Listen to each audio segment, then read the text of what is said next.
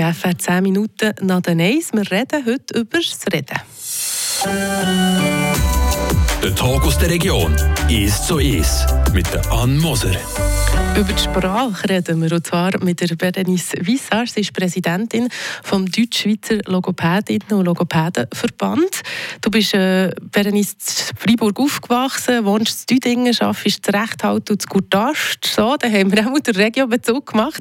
Du hast sicher auch schon Menge Schüler, Menge Schülerinnen äh, bei dir gehabt, die dich jetzt vielleicht erkennt und sagt, ah, das ist meine Logopädin. Kurz und bündig zuerst mal schnell, was ist eigentlich Logopädie? Was tut man da alles drinnen meinen damit? Das ist eben genau das. Man kann es eben nicht kurz und bündig erklären. du musst. Ähm, Nein. Wir, haben, wir haben wirklich einen wenig bekannten Beruf, einen unterschätzten Beruf. Äh, wir haben also das Klischee, das uns haftet. So ein die Logopädin arbeitet den ganzen Tag mit den Kindern, ist am Spielen mit den Kindern, äh, macht komische Zungen- und Lippenübungen. Aber dass zum Beispiel die Logopädin noch im Spital zu treffen ist mit erwachsenen Leuten, die zum Beispiel einen Unfall hatten und nicht mehr reden nicht mehr lesen, schreiben, dass die Logopädin mit ihnen arbeitet. Oder zum Beispiel auch, wenn jemand einen Schlaganfall hatte, hat und nicht mehr schlucken, nicht mehr essen und trinken durch das, dass die Logopädin auch mit diesen Patienten arbeitet, das weiß man vielmals gar nicht. Also mhm. Also wir wirklich extrem breiter Beruf. Wir arbeiten mit Menschen von 0 bis 100, 101, 102, wenn jemand ganz alt wird und Logopädie noch braucht. Logopädie lohnt sich ging. Ähm, und wir haben ein extrem breites Spektrum von Stimme, Sprechen, Sprache, Schlucken, Kommunikation, eben Lesen, Schreiben, was ja heute noch das Thema ist. Und was man vielleicht auch jetzt in dieser Zeit so ein nicht gesehen hat oder gehört hat, ist, die Logopädinnen haben ja viel zu tun mit den Corona-Patienten. Wenn sie, sie äh, vom Beatmungsschlauch wegkommen, hat man mit ihnen auch müssen lernen schlucken um mich oder die Stimme um mich lernen brauchen. Und das ist etwas, was man nicht kennt von der Logopädie. Ja, wo man gar nicht so daran denkt, dass das auch dazugehört. Unterschätzt würde ich von meiner Seite her nicht unterschreiben. Das ist überhaupt nicht unterschätzt. Das ist ein ganz wichtiger Job, den ihr da macht. Ähm, welches ist denn so die häufigste, also beziehungsweise man muss sagen, du arbeitest hauptsächlich in Schulen. Ja.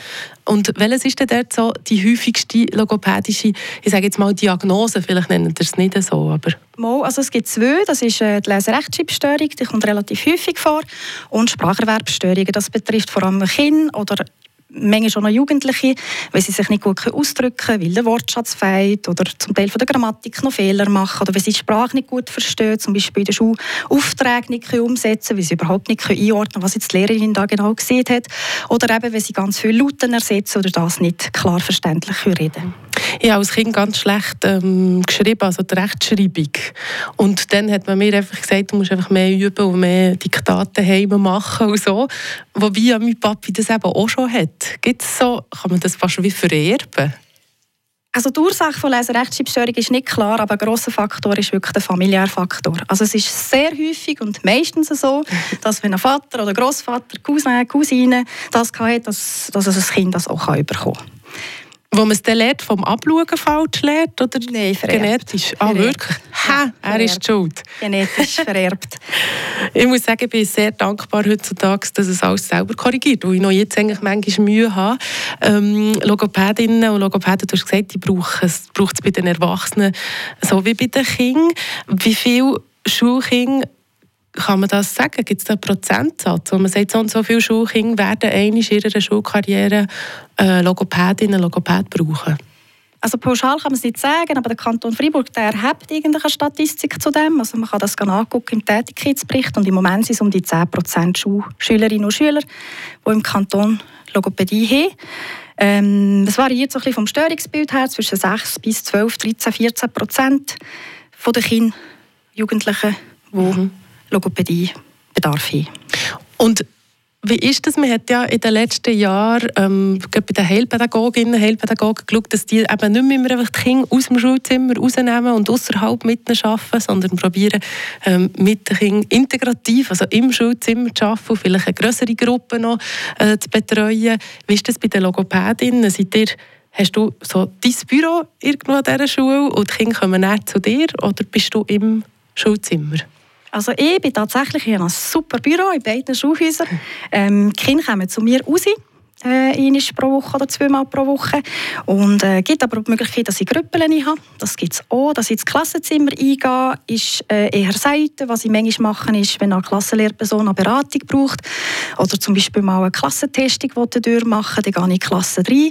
Aber arbeiten tue ich im Moment nicht, nicht in der Klasse. Das mhm. ist die Heilpädagogin ihres Gebiet. aber fühlt sich das nicht für gewisse irgendwie ein Stempel an? Weißt, wenn sie sagen, oh, jetzt muss ich, jetzt ist wieder die 10 jetzt muss ich wieder gehen von Visar. Das ist spannend, aber die allermeisten Kinder haben das Gefühl überhaupt nicht. Die freuen sich extrem Gut. zu kommen. Und äh, es ist häufig auch äh, eine Pause. Einfach mal so ein bisschen einkommen, man wird so ein bisschen dort gepackt, wo man ist und muss nicht auf einer Flug Flughöhe arbeiten, wo so ein bisschen die ganze Klasse muss. Ähm, und ja, also jetzt, ich würde sagen, 99 Prozent kommen extrem gerne. Es gibt aber Kinder, die nicht so gerne während der Schule kommen, weil sie auch etwas verpassen. Und dann probiert man Lösungen zu suchen, dass sie nach der Schule kommen oder äh, oder unregelmäßig oder tut man mit einer Beratung arbeiten, dass die Eltern daheim können mit dem Kind üben Also da gibt es auch noch andere Modelle. Aber die allermeisten, die lieben es.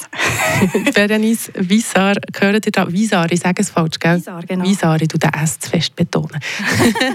Sie ist Präsidentin vom Deutsch-Schweizer Logopädinnen und Verband.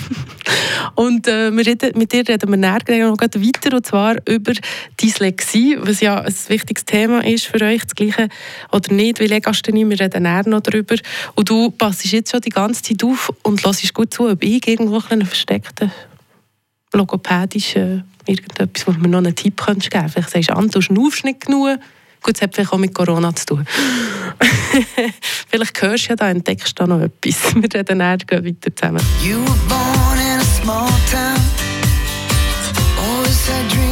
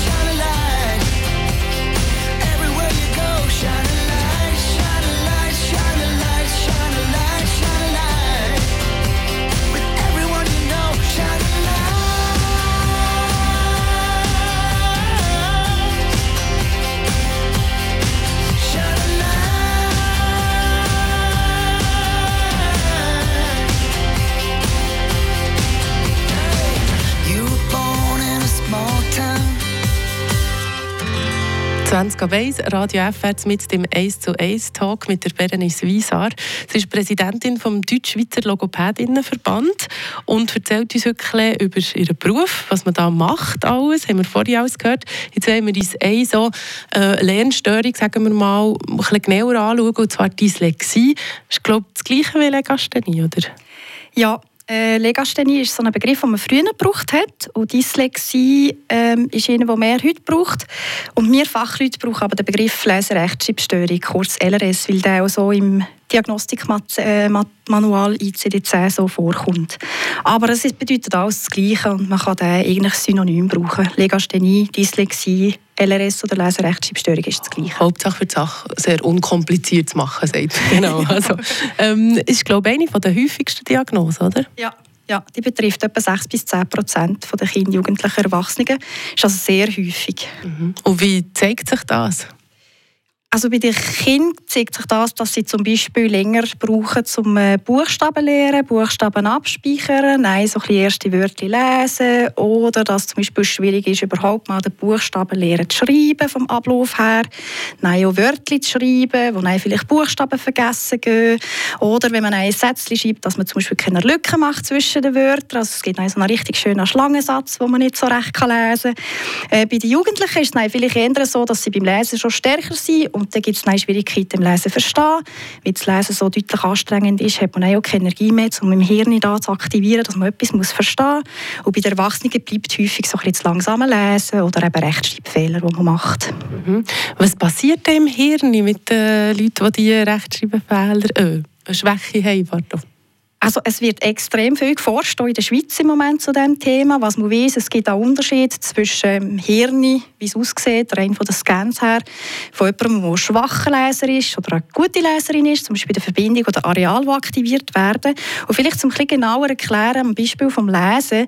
Also wir gute Leser sind direkte Leser. Also wenn ich zum Beispiel das Wort Baum lese, macht das bei mir im Hirn einen Klick. Aha, das ist die Pflanze mit dem Stamm und den Blättern und den Ästen. Und dann macht das Decke weiss, das ist Baum und kann weiterlesen. Und bei den Kindern, die, eben, die wirklich Schwierigkeiten haben im Lesen und Schreiben, wo es auch zu einer Leserechtschreibstörung kommt, die tun zum Teil die Wörter wirklich noch in einzelne Lauten zerlegen oder Säuben und kommen gar nicht zu dem direkten, schnellen Lesen. Und die müssen auch zum Teil noch ganz lange überlegen, was ist jetzt das für ein Buchstabe? Ist jetzt das der M oder der W oder ist das der B oder der D? Und die brauchen einfach viel mehr Zeit, bis sie überhaupt zu dem schnellen, direkten Lesen kommen. Ist denn jede, sage jetzt mal, Rechtschreibschwäche auch Dyslexie oder gibt es da noch schon? Oder gibt verschiedenste? Nein. Wir unterscheiden das, ähm, jemand, der schwach ist und jemand, der eine Störung hat. Mhm. Und die können wir anhand von Tests im Vergleich zu einer Norm ähm, nein, wirklich diagnostizieren. Wichtig ist auch, dass die Intelligenz. Also es muss auch eine gewisse Intelligenz vorhanden sein. Also das Vorurteil, dass Menschen mit Leserechtschreibstörung dumm sind, das kann man gerade fortgehen. Mhm. Ähm, das sind intelligente Leute. Mhm. Das ist ganz wichtig, glaube ich, weil man vor, sagen wir, vielleicht 30, 40 Jahren noch nicht so viel von dem geredet hat. Oder? Also, ich, mein Lieblingspodcast ist ähm, jemand, der selber eben Dyslexie hat und wirklich auch sagt, er sei sich das Leben lang dumm vorkommen und jetzt noch im Alter, also im Alter mit 40, damit kämpft und so, so ja, ein schlechtes Selbstbewusstsein hat, was das anbelangt, obwohl er irgendwie studiert hat und schlau wie nichts, oder? Das kann man eben genau, wenn man früh startet, wenn man die Kinder schon mit der ersten oder zweiten Klasse schon sieht, wenn man mit denen schon startet und wirklich das Selbstbewusstsein aufpäppelt, ihnen Strategien vermittelt, wie sie im Alltag schlagen und auch später als Jugendliche und Erwachsene, kann man eben dem extrem entgegenwirken, dass sie sich dumm vorkommen oder, oder darunter leiden. Ähm, Logopädie lohnt sich in diesem Fall immer. Mhm. Wenn man das Gefühl hat, jetzt als Eltern zulässt, auf Radio FR und das Gefühl hat, hm, könnte sein, dass da irgendwie Dyslexie rum ist, gibt es auch so wie Tests, die man fangs mal daheim machen kann. Vielleicht hat die Schule noch niemand gemerkt, oder? Die haben ja viele Schüler, Schülerinnen auch in der Klasse. Also ich würde jetzt mal zuerst mal davon ausgehen, wenn in der Familie das Thema Lesen, Rechtschreibstörung oder Schwäche bereits vorhanden ist, dann darf man da schon mal Alarmglöckchen läuten. Ähm, was man auch daheim machen kann, ist ein gucken, wie das Kind so ein funktioniert, wenn es darum geht, zum Beispiel Reime zu bilden. Kann das Kind das schon, kann es sich vielleicht auch schon ähm, darauf einlassen, herauszufinden, zum Beispiel Affe, was ist ganz am Anfang von dem Wörtchen, A, Affe, was ist ganz am Schluss von dem Wörtchen, E. Und wenn das Kind schon dort gewisse Schwächen hat, ähm, würden in Kontakt aufnehmen mit einer Logopädin, wo so große Schwierigkeiten gibt ähm, und wo so ein bisschen der Risikofaktor erhöht, ist auch, wenn man so Schwierigkeiten hat, Wörter nachzureden, also ein bisschen Fantasiewörter. Mhm. Das gibt auch schon Hinweise, dass es könnte in die Richtung gehen, es könnte, es muss nicht. Ja. Und so der Klassiker mit dem P und B verkehrt und so, D, B, ist das so typisch? Also es gibt noch so eine Toleranzphase in der ersten Klasse, wo sie sowieso Buchstaben lernen. Da gibt es manchmal noch Sachen, die verwechselt kommen. Aber wenn es nein noch persistiert, wirklich noch so ein bisschen länger vorkommt, in der zweiten Klasse, ist es ein Hinweis, dass man da ein bisschen näher hergucken müsste. Merci viel, viel mal für den Besuch. Berenice Wiesar, Präsidentin vom Deutsch-Schweizer Logopädinnenverband. Normalerweise kann man einfach zur Lehrperson gehen und die kann ihm weiter vermitteln, oder? Es sollte überall eigentlich jemand vor Ort haben oder auch jemand, der im ja, Wir haben das Glück im Kanton Freiburg, dass quasi an jeder Schule, jeder Primarschule Logopädin vor Ort ist. Also die Eltern können direkt Kontakt aufnehmen mit der Logopädin oder über die Lehrperson. Merci vielmals. Merci auch für das Interesse. Der Tag aus der Region ist so ist. Aus Podcast auf der News App Frapp.